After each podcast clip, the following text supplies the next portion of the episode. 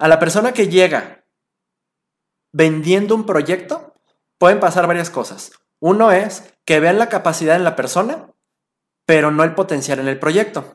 Otra es, no supimos vender la idea. Otro puede ser, proyecto no sirve, pero yo me vendí bien. Y dicen, no compramos tu proyecto, pero te compramos a ti. Quiero que trabajes conmigo en un proyecto. Es una opción. La otra es al revés. Hola, soy Yuri. Soy Jaime. Y, esto, es La Teoría de Darwin. ¿Quieres ser mejor líder? ¿Te gustaría comunicarte mejor, tomar mejores decisiones y crecer como persona y profesional? ¿Tienes espíritu emprendedor? Este podcast es para ti. Este lunes hablaremos sobre herramientas y temas de comunicación. ¡Comenzamos! Todos vendemos algo. Incluso si crees que no, estás vendiendo. Y eso pasa cuando queremos salir a una fiesta y les pedimos permiso a nuestros padres o queremos una promoción en nuestro trabajo y demostrar el por qué somos el personal o la persona indicada para ese puesto. Incluso cuando estás en la universidad y quieres una beca, tienes que demostrar por qué la mereces. Entonces, ¿tú qué opinas, Jaime, acerca de todo esto? Primero que nada, quisiera cambiar un poquito el concepto de las palabras de vender. Vender es convencer. Convencer de distintas formas. Una puede ser simple y llanamente con hechos. Habrá alguien que tiene un negocio que dice, ¿sabes qué? Es que yo no vendo. A mí me refieren mis clientes. Bueno, la forma en que está vendiendo o está convenciendo que otras personas vayan a su negocio es por medio de la referencia de otros. Él no lo hace directamente, pero sus clientes lo hacen por él. Alguien tiene que hacerlo. Y la forma en que esa persona lo hace es haciendo un excelente trabajo. Sin embargo, en más de una ocasión la realidad es que si quieres que una chica salga contigo, sí tienes que usar las palabras. Si quieres conseguir un permiso, tienes que usar las palabras. Para muchísimas cosas no bastan las, acciones o los hechos. Incluso el que quieras tener una promoción dentro de tu trabajo no va a ser solamente el quiero el puesto, es demostrar, sí con hechos, pero tener la labia de vender el por qué eres el elegido. Muy bien, Yuri, si te parece, vamos a dividir todo este tema que podemos llamar cómo vender una idea. Otras personas lo llamarían hacer un elevator, pitch o pitch de elevador o como lo quieran llamar. Pero al final de cuentas es vender una idea, es convencer a alguien. Lo vamos a dividir en tres segmentos. El primero, identifica la posición de tu oferta o de tu idea. Segundo, identifica tu posición como persona, como empresa. Y tercero, cómo decirlo. Así que empecemos por el primer grupo. En el primero tenemos que tener muy clara la oferta. Si de entrada no tenemos claridad en qué beneficios aporta, en qué consiste y muchas otras cosas, la realidad es que vamos a hablar de mil y un cosas, pero nada en concreto. Entonces, enfocado a lo que tú mencionas, una de las cosas que tenemos que analizar es qué es lo que resuelve. Si nosotros queremos vender un proyecto en nuestro trabajo, ¿qué está resolviendo este proyecto? ¿Qué es lo que abarca este proyecto? Por ejemplo, si yo estoy en la parte de planeación y logística de una organización y quiero implementar eh, una nueva forma de hacer las cosas, ¿qué voy a resolver con esta actividad? Y si resuelvo eso, ¿a cuántas personas o a cuántas áreas va a beneficiar esa nueva actividad que estoy proponiendo? A mí me gustaría dar un ejemplo aquí yo cuando, cuando entré a trabajar a Sabritas, hace algunos ayeres, entré gracias a, un proyecto llamado Revitalizar. El tamaño, el impacto y lo que aportaba ese proyecto era o fue a nivel nacional. ¿Por qué? Porque de entrada cambió tantas cosas en la empresa al grado que el 30% de la plantilla dentro de los planes del proyecto se tenía que dejar, dejar ir. Sin embargo, también en servicio al cliente, los tiempos de entrega, por ejemplo, a un cliente que se le vendían mil pesos o más, se, duraba para surtirle una hora. Se le tenía que durar, tenía que durar 30 minutos. O sea, los tiempos eran la mitad. El tiempo de, de surtido en los centros de distribución, o les llamábamos sucursales, también era de la mitad o menos. Entonces se optimizaron muchísimas partes del proceso y el impacto y lo que aportaba la empresa era muchísimo. Entonces, por supuesto, fue un proyecto que no se, se implementó de la noche a la mañana. Sin embargo, por supuesto que tuvo que tener claro cada una de las partes de este proyecto, cómo iban a beneficiar, cuáles eran los números, poder cuantificar, porque al final de cuentas, si quieres vender una idea donde involucra dinero, tienes que tener números. Y también analizar con quiénes tienes que hablar, porque el hablar con tu compañero no va a determinar el hecho de poder vender esa idea, de poder posicionarla. Te va a servir para aclarar las dudas que puedas tener al momento de implementarlo en caso de que lo aprueben. Ahora, el segundo punto del primer grupo es qué opciones existen y cómo es que mi idea se coloca entre ellas. ¿Qué quiere decir esto?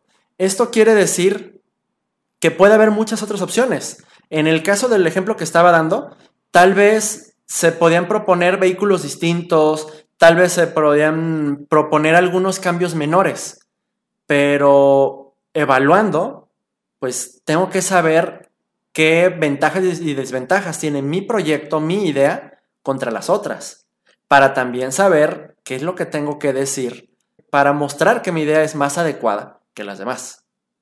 Ahí, también es importante quitar la ceguera de taller. ¿Por qué? Porque a veces creo que cuando tenemos una idea nos casamos tanto con la idea que aunque tengamos o conozcamos otras opciones, nos cegamos y no somos capaces de verlas. Pasando al tercer punto, ¿qué o quiénes faltan para hacerlo realidad? Si yo tengo un proyecto en mi trabajo, ¿quiénes son las personas que me ayudarían a mí a lograr o maximizar el proyecto que yo estoy proponiendo? Porque al final somos conscientes de que una sola persona no es experto en todo, por lo tanto necesita un equipo que le apoye y que le aporte a lograr esa meta.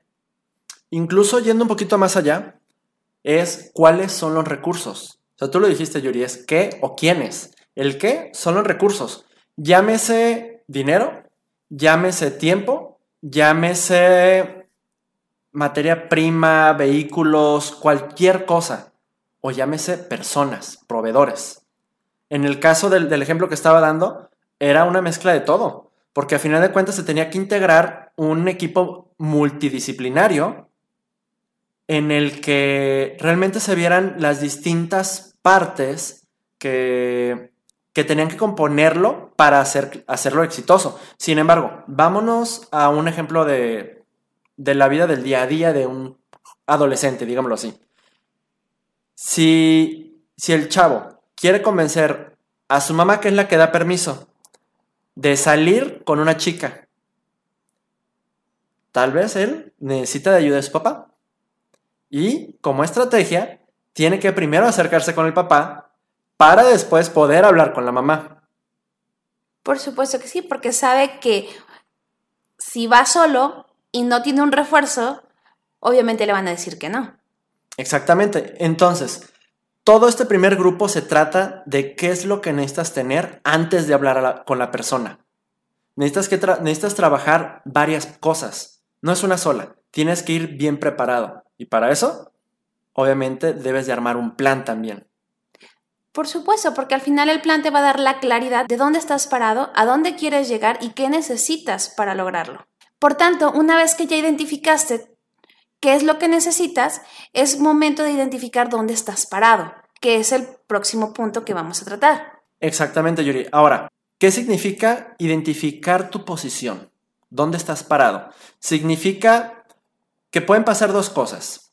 ¿Conoces a la persona a la que le vas a presentar tu idea, tu proyecto o a la que quieres convencer de cualquier cosa? ¿O no la conoces? Si la conoces, tienes ventaja de alguna forma, pero también es una navaja de dos filos, porque si la conoces, puedes tener preparadas varias cosas en el momento que tú sepas que tal vez es tu jefe directo, que es el jefe de tu jefe, que es el jefe de otra área, que es un amigo tal vez, que es un inversionista que tú conoces porque pues es un conocido, puedes darte una idea de qué cosas pregunta, de qué cosas le interesan. Tienes una idea de qué información necesitarías tener preparado cuando vayas a hablar con esta persona. Sin embargo, si no la conoces, ahora sí que tienes que ir preparado tal vez con muchas más cosas porque no vas a saber qué te va a preguntar. Sin embargo, Si no la conoces directamente, pero tienes forma de investigar un poquito de esa persona, eso te puede ayudar a tener un poco más de ventaja.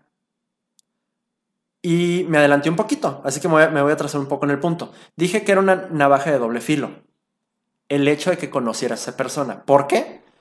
Porque si bien por un lado te tienen en buena idea y eso te puede ayudar a que sea más fácil que esa idea te la compren o que de que los convenzas, también puede ser que no estés proyectado de forma correcta con esa persona. Ahí, ahí es donde va a ser todavía más difícil. Porque si la persona te conoce como alguien que no cumple, como alguien que no hace las cosas, como alguien que tal vez no tiene la capacidad, va a dudar de tu palabra. Y ahí tienes que ir todavía mejor preparado para demostrar casi casi con hechos cómo es que lo puedes lograr. O por qué le conviene esa oferta o esa idea que tú estás proponiéndole a la persona. Digámoslo con un ejemplo muy sencillo. Si en tu casa saben que siempre llegas tarde, tal vez no te van a querer dar el permiso, porque siempre llegas tarde. Y si te piden que llegues temprano, lo más probable, basado en los datos y en los hechos, es que vuelvas a llegar tarde y no cumplas con lo que quedaste. Sí, en el primer ejemplo que habíamos dado, si tú tienes un proyecto que pueden lanzar a nivel nacional y tu idea es fantástica, sin embargo, tú te propones como el líder que la quiere llevar a cabo, pero tu historial de éxitos no te respalda, podría ser incluso que sí, Tal vez te compren la idea, pero no tú no seas el encargado de llevarla a cabo. Y ha sucedido. De hecho, incluso puedo decirte que en mi trabajo pasó. Una persona que tenía un proyecto muy bueno de publicidad, de seguimiento de marcas, de uso de logotipos, vendió esa idea. Pero por el historial que traía, él solamente supervisa qué es lo que está haciendo, pero no lo está llevando a cabo. Entonces, puede ahí romperse esa motivación del vender una idea porque no la estás ejecutando. Pero ahí, desgraciadamente, como tú lo mencionaste, las cosas pueden no jugar a tu favor si no vas bien preparado y si las acciones pasadas no son acorde a lo que estás proponiendo. Exactamente. Ahora, nuevamente avanzando con el punto en donde si la persona no te conoce, para cerrar este segundo bloque y pasarnos al final al tercer y último bloque, bloque. Si la persona no te conoce y tú no estás proyectando lo que deberías de proyectar, la persona va a comprar tal vez, tal vez, la idea equivocada de ti. Y voy a dar un ejemplo bien sencillo que todos podemos ver en la tele. Hay un programa que se llama Shark Tank. Shark Tank, versión Estados Unidos, versión México, el país donde sea que lo estén sacando, no sé en cuántos esté. Pero el concepto es bien sencillo y, o mejor dicho, lo que sucede, yo lo veo de una forma bien sencilla. A la persona que llega vendiendo un proyecto, pueden pasar varias cosas. Uno es que vean la capacidad en la persona, pero no el potencial en el proyecto. Sí, puede ser que nosotros tengamos un proyecto que le vemos mucho potencial, pero que en realidad pudiera no tenerlo. No lo hemos analizado detenidamente para saber si es así o no. Esa es una opción.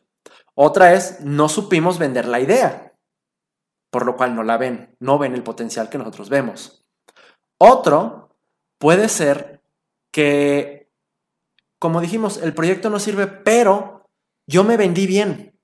Vieron mi seguridad, vieron algo en mí, vieron capacidad de liderazgo. Y dicen, no compramos tu proyecto, pero te compramos a ti. Quiero que trabajes conmigo en un proyecto. Es una opción. La otra es al revés, que te compran el proyecto, pero no les gusta el jinete, digámoslo así.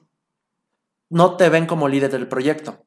Y si el proyecto es tuyo, simple y sencillamente, al menos en el programa de Shark Tank, no te compran el proyecto porque tú no eres la persona adecuada o no te vendiste de esa forma. Entonces, tan importante es saber vender la idea, convencer a la persona de que tu idea es buena, como convencer de que tú eres el adecuado. Son las dos partes. Y ahora, pasándonos al tercero, es cómo decirlo. Para decirlo, tiene que ser claro, conciso, y convincente. O digámoslo de otra forma, con seguridad. Sin embargo, ¿cuáles son las partes, Yuri? El primero es la apertura. Algo que cree impacto, que capte la atención de las personas que te están escuchando. Es un ejemplo, a veces cuando tú me, me, preguntas algo, cuando tú me preguntas algo y yo te digo algo, me dices que eso no me causa interés. ¿Qué te causaría interés a ti si tú lo estuvieras escuchando? Ponerte en el lugar de la o las personas que te van a escuchar. O sea, porque al final estás vendiendo algo. ¿Cómo puedes captar la atención de ellos? Con estrategia, pero asertividad enfocada a tu mensaje. Ahora, haciendo un muy breve paréntesis aquí, ¿cómo generas ese interés? Para generar ese interés, lo que necesitas es justamente esa preparación previa. Si conoces a la persona, sabes qué le interesa, sabes qué es lo que le está aportando, tienes la posibilidad de decir algo que le genere interés. Y si no, ya hiciste tu tarea de investigar. O sea, ¿qué le puede llamar la atención a esa persona que no conoces, no está en tu círculo social, pero sabes que tiene un interés y que puede ser la persona indicada para tu proyecto? Ahora, digamos que ya captaste la atención de la persona, ya generaste ese interés. ¿Qué es lo que tienes que decir? Bueno, como cualquier mensaje, tiene un cuerpo. Sin embargo, en este cuerpo del mensaje, ¿qué es lo primero que tienes que hacer? Plantear un problema, porque debes de mantener la atención. Generaste interés, pero no lo pierdas. Tú plantea un problema que obviamente ellos van a saber que tú tienes la solución. Entonces, si sabes cómo plantearles el problema, los vas a mantener enganchados. Manteniendo el mismo ejemplo con el que habíamos iniciado. En este proyecto, el problema era que se perdía mucho tiempo en cargar en las sucursales o centros de distribución el producto para los vendedores. Ese era uno. El otro es que tardaban mucho tiempo surtiendo el producto con los clientes. Si de entrada ya generaste interés y tú dices que has identificado que un gran problema y n cantidad de dinero, si pones números, si haces un poco más de trabajo y tienes datos que pueden ayudar a la persona a generar mayor interés todavía, ya sea dinero, cantidad de producto, desperdicio, etcétera, los mantienes. Y en este caso, si le dices, estamos perdiendo tanto dinero porque en lugar de dedicar tanto tiempo, se podría generar esto otro, ahí les estás dando el problema y los estás empezando a compartir ese beneficio o solución, que es donde viene el segundo punto, ¿verdad, Yuri? Comparte los beneficios de solucionar esa situación. O sea, el hecho de ¿Qué voy a lograr si aplico tal o cual acción? ¿no? Como tú lo decías, en el ejemplo que mencionaste, ¿cuánto dinero voy a ahorrarle a la empresa si optimizo esos tiempos?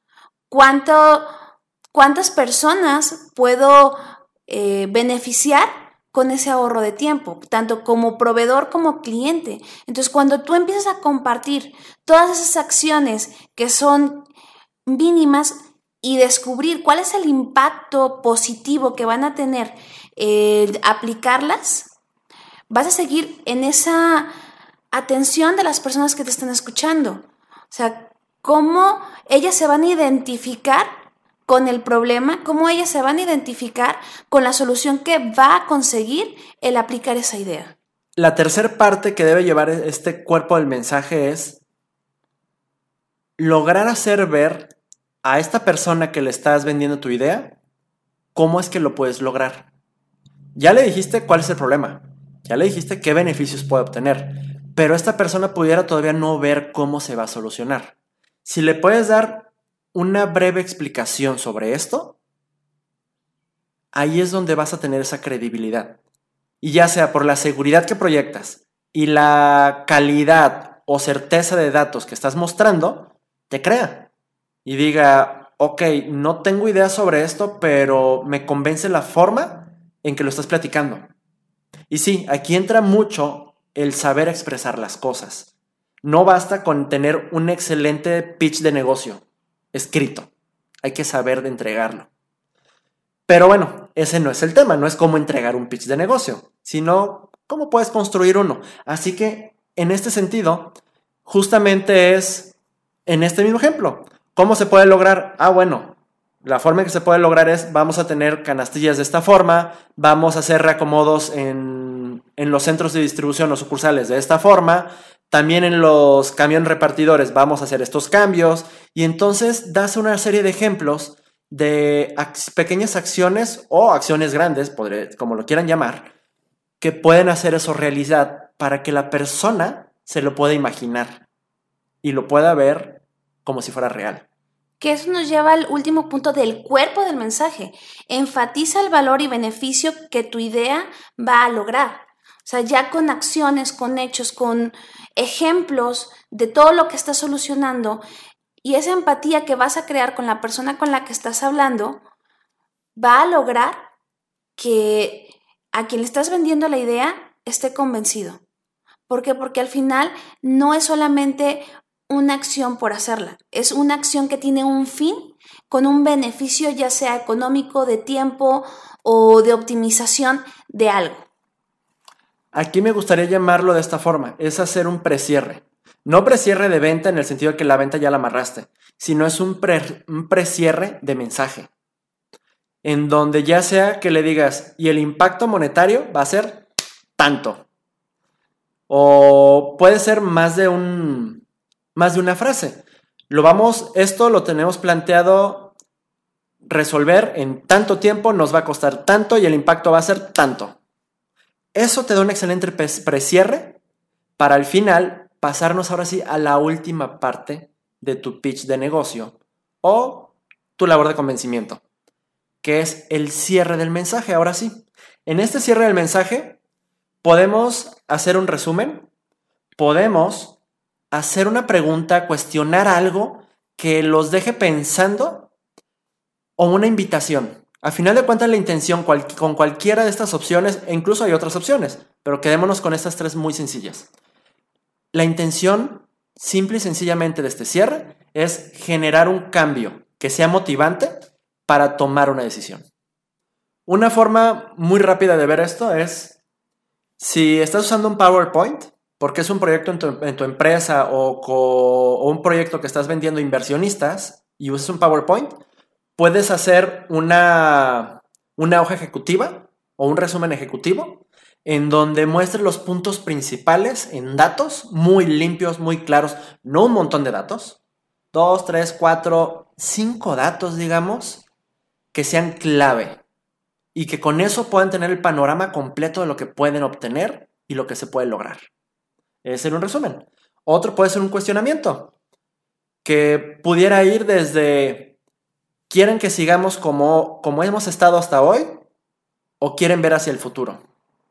No sé, tal vez es muy cursi o, muy demasiado inspiracional este cierre, pero el punto es ser una pregunta que sepamos que, que estas personas que estamos hablando les puede mover el tapete y que realmente digan, sí necesitamos un cambio, sí necesitamos esta propuesta. Y el último es hacer una invitación directa. Los invito a que realmente pongamos en marcha esto, porque lo que queremos lograr es esto, la visión del negocio es esto, y ahí podemos hacer referencia a, información que tengamos a la mano. Si estamos dentro de una empresa, si somos un líder de equipo dentro de la empresa, y ya sabemos cuál es la visión, la misión de la empresa, del equipo, puedo tomar esos a, favor, que sé que todos lo, aceptan, e incluso incluir algunos valores y hacer ese cierre con invitación usándolos.